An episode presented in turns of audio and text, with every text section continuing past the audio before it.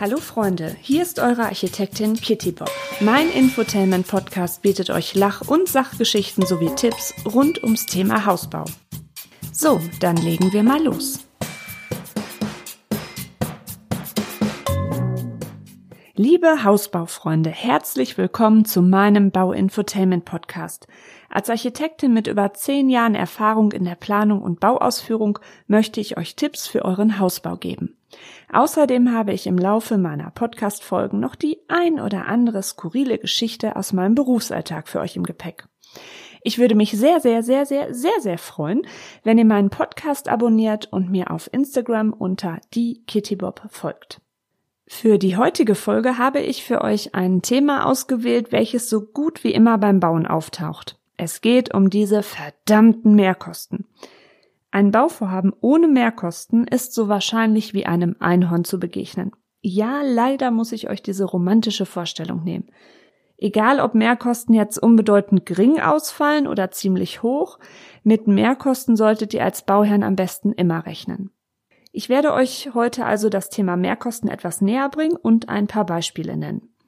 Zunächst können wir Mehrkosten ganz grob in zwei Kategorien einteilen. Also erstens Mehrkosten, auf die man keinen Einfluss hat und zweitens Mehrkosten, die beeinflussbar sind.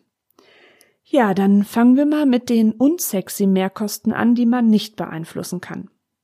Der Baupreisindex. Äh, bitte was? War ich satt?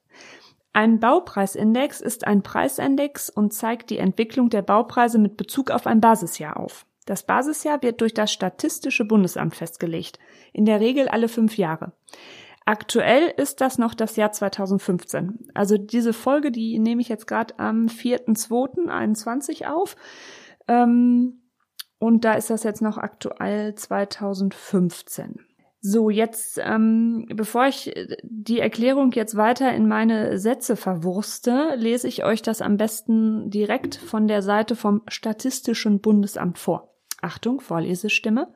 Für diese ausgewählten Bauleistungen werden vierteljährlich in den Monaten Februar, Mai, August und November Preise erhoben. Befragt werden rund 5000 repräsentativ ausgewählte Unternehmen des Baugewerbes, die den statistischen Landesämtern die im Berichtsmonat vertraglich vereinbarten Preise für aktuell ausgewählte Bauleistungen melden. So, fertig. Jetzt schauen wir mal auf bki.de nach. Ähm, Moment. So, hier sehe ich jetzt unter der Rubrik Baupreisindex, dass der November 2015, der liegt jetzt in der Bruttoreihe bei 100 Prozent, also 100,4. Wenn ich jetzt gucke, fünf Jahre später, also das ist jetzt aktuell mit Aufnahmedatum dieser Folge, November 2020, da sind wir schon bei 115,6. Also das heißt, da haben wir über, ja, über 15 Prozent äh, Baukostensteigerung allein in den fünf Jahren. Ja, das ist schon happig. Ich nehme jetzt mal ein Beispiel. Das ist ein Einfamilienhaus. Das habe ich 2015 geplant. Da ist die Kostenberechnung vom März 2015. Das ist ein schnuckeliges Massivhaus, verputzt, ähm, hat 144 Quadratmeter Wohnfläche, also ein schönes, äh, drolliges, gemütliches äh, Standard-Einfamilienhäuschen.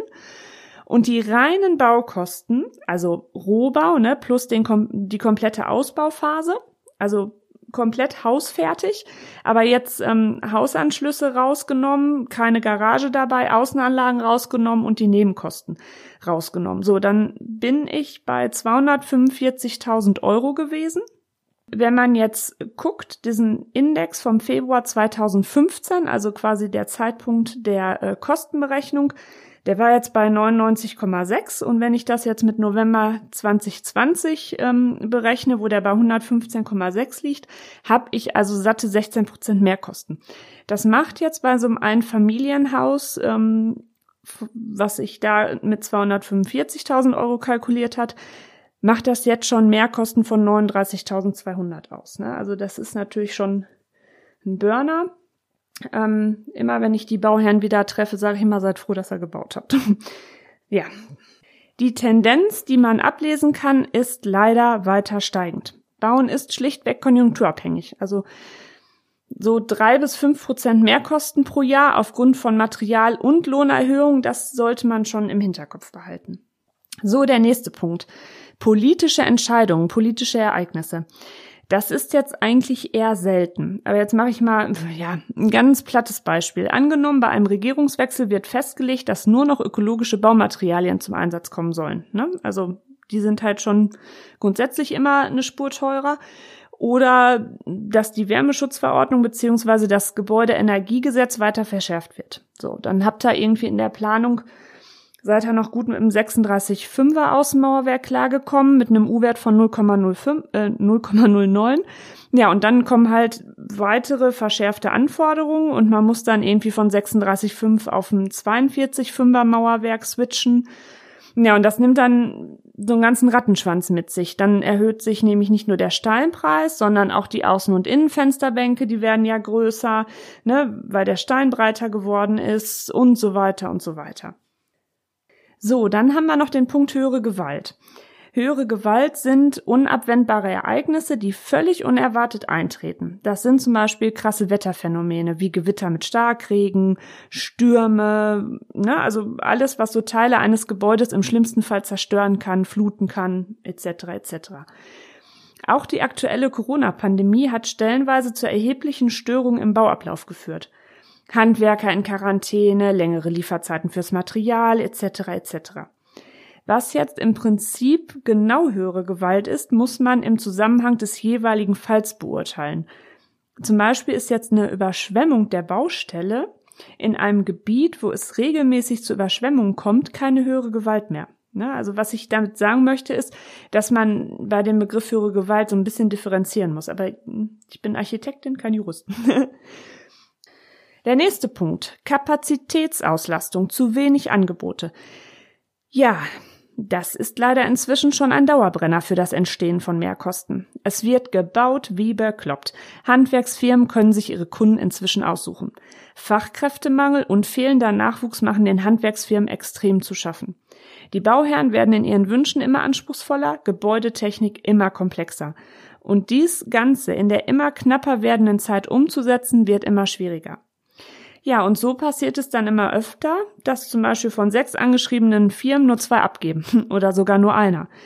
Ja, und bei großen Gewerken wie zum Beispiel Maurer Betonarbeiten, da sind die Preisschwankungen schon ziemlich, äh, ja, ziemlich erheblich. Ne? Also das kann schon mehrere tausend bis zehntausend Euro bedeuten. So und wenn halt kein ausreichender Wettbewerb da ist, ist klar, dass ähm, dann da auch mal Preise abgegeben werden, ja, wo es einem ein bisschen gruselt.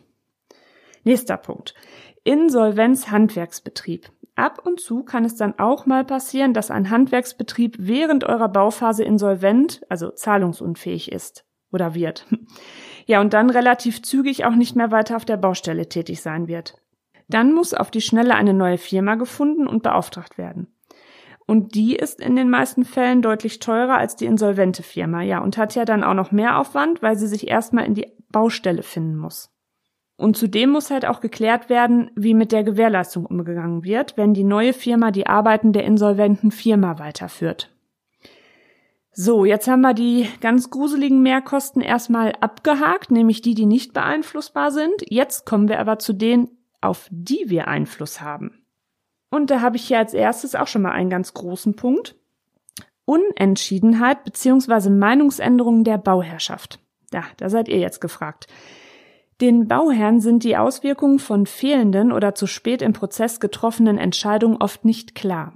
Unentschiedenheit und Meinungsänderungen führen zu Störungen im Planungs- und Bauablauf, zu Terminverschiebungen, zu teamübergreifender Unzufriedenheit und zu Kostenüberschreitungen. Beispiel. Im Rohbau fällt euch auf, dass ihr die eine Wand nicht mehr haben wollt. Wenn ihr dann noch Pech habt, ist die tragend und die Statik muss geändert werden. Oder es ist eine Wand, durch die Versorgungsleitung nach oben gehen und die gesamte Leitungsführung muss neu überdacht und geplant werden. Oder ihr wollt unbedingt in eine Außenwand ein weiteres Fenster haben, welches nur mit viel Aufwand nachträglich in die Außenwand gebastelt werden kann. Ihr müsst euch immer vor Augen führen, die Beeinflussbarkeit und Optimierung der Baukosten ist in den frühen Planungsphasen am größten. Also solltet ihr möglichst früh wissen und euch einig sein, wo der Hase für euch langläuft. Ich äh, mache das immer ganz gerne an einem ähm, Beispiel fest, und zwar an der Autobestellung. Ne, ich mache mir halt vorher auch Gedanken, was will ich für ein Modell haben oder erstmal was für eine Marke, was will ich für ein Modell haben, welche Farbe, welche Ausstattung brauche ich jetzt wirklich. Ne, und dann gebe ich das da an diesen Autotypus weiter. Ja, der tippt sich da, tippt das da alles schlau in sein Gerät. Ähm, ja, und dann irgendwann habe ich endlich meinen Neuwagen vor der Tür stehen. Und ich fahre ja dann auch, äh, nachdem ich die Bestellung geliefert habe, auch nicht ins Werk und äh, ja, und sagt dann auf einmal, ach nö, jetzt will ich doch rot statt schwarz, ne? Oder hm, statt 150 PS lieber 190 und wundere mich dann, wieso irgendwie der Preis nicht mehr stimmt. Ja, ist wieder bisschen platt, aber ich denke mal, ihr versteht so in etwa, worauf ich hinaus will.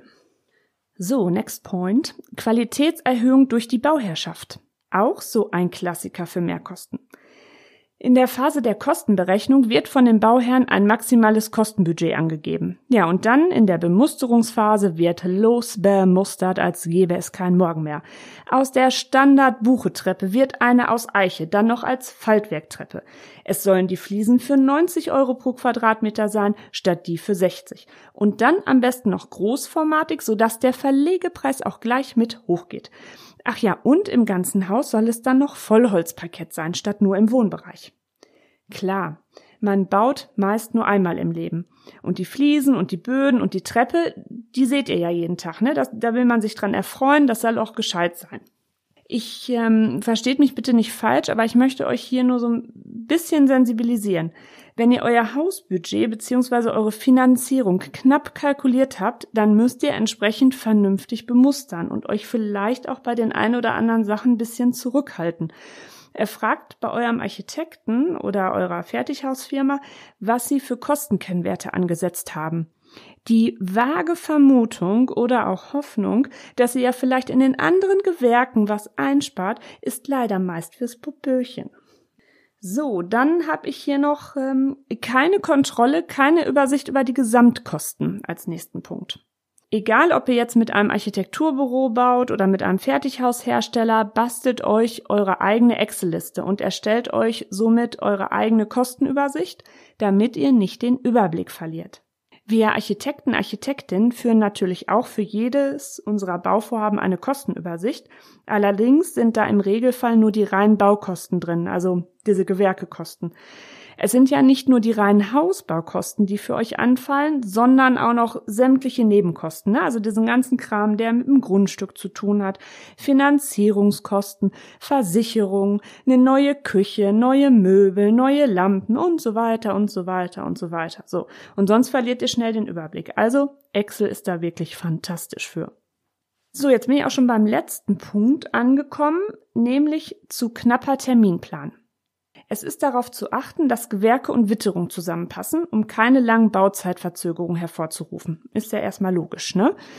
Das Zusammenspiel der Gewerke auf der Baustelle, das vergleiche ich auch immer ganz gerne wie ein Uhrwerk. Also wenn ein Zahnrädchen nicht funktioniert, wirkt es sich sofort auf den geplanten Gesamtablauf aus. Ein Haus zu bauen ist und bleibt sehr komplex. Und ihr wollt es ja schließlich auch ordentlich haben. Berücksichtigt also bei eurer Kostenkalkulation noch ein bis zwei Monate Mietkosten für eure jetzige Wohnung. Ne, was sind letztlich ja, zwei Wochen längere Bauzeit im Vergleich dazu, dass ihr in eurem schönen Haus die nächsten 40 Jahre wohnt. Ne? Also lieber von Anfang an ein bisschen Zeitpuffer einbauen und dann entspannt und mit Freude ins neue Haus einziehen. Ja, das war ein bunter Strauß an Mehrkosten. Fassen wir nochmal zusammen. Also keinen Einfluss haben wir auf den Baupreisindex, auf politische Entscheidungen, Ereignisse, höhere Gewalt, Kapazitätsauslastung der Handwerksbetriebe und Insolvenzhandwerksbetrieb.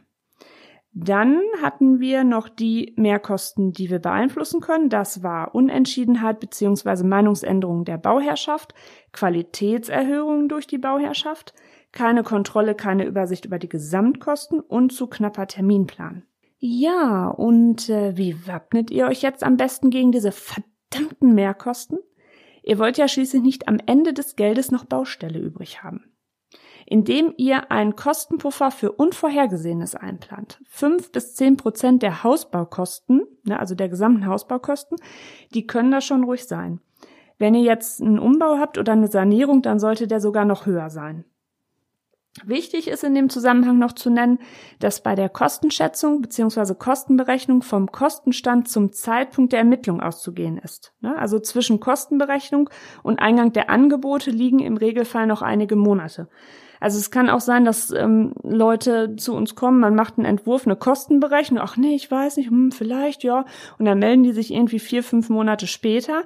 Hm, dann müsste man die Kostenberechnung am besten noch mal ein bisschen anpassen.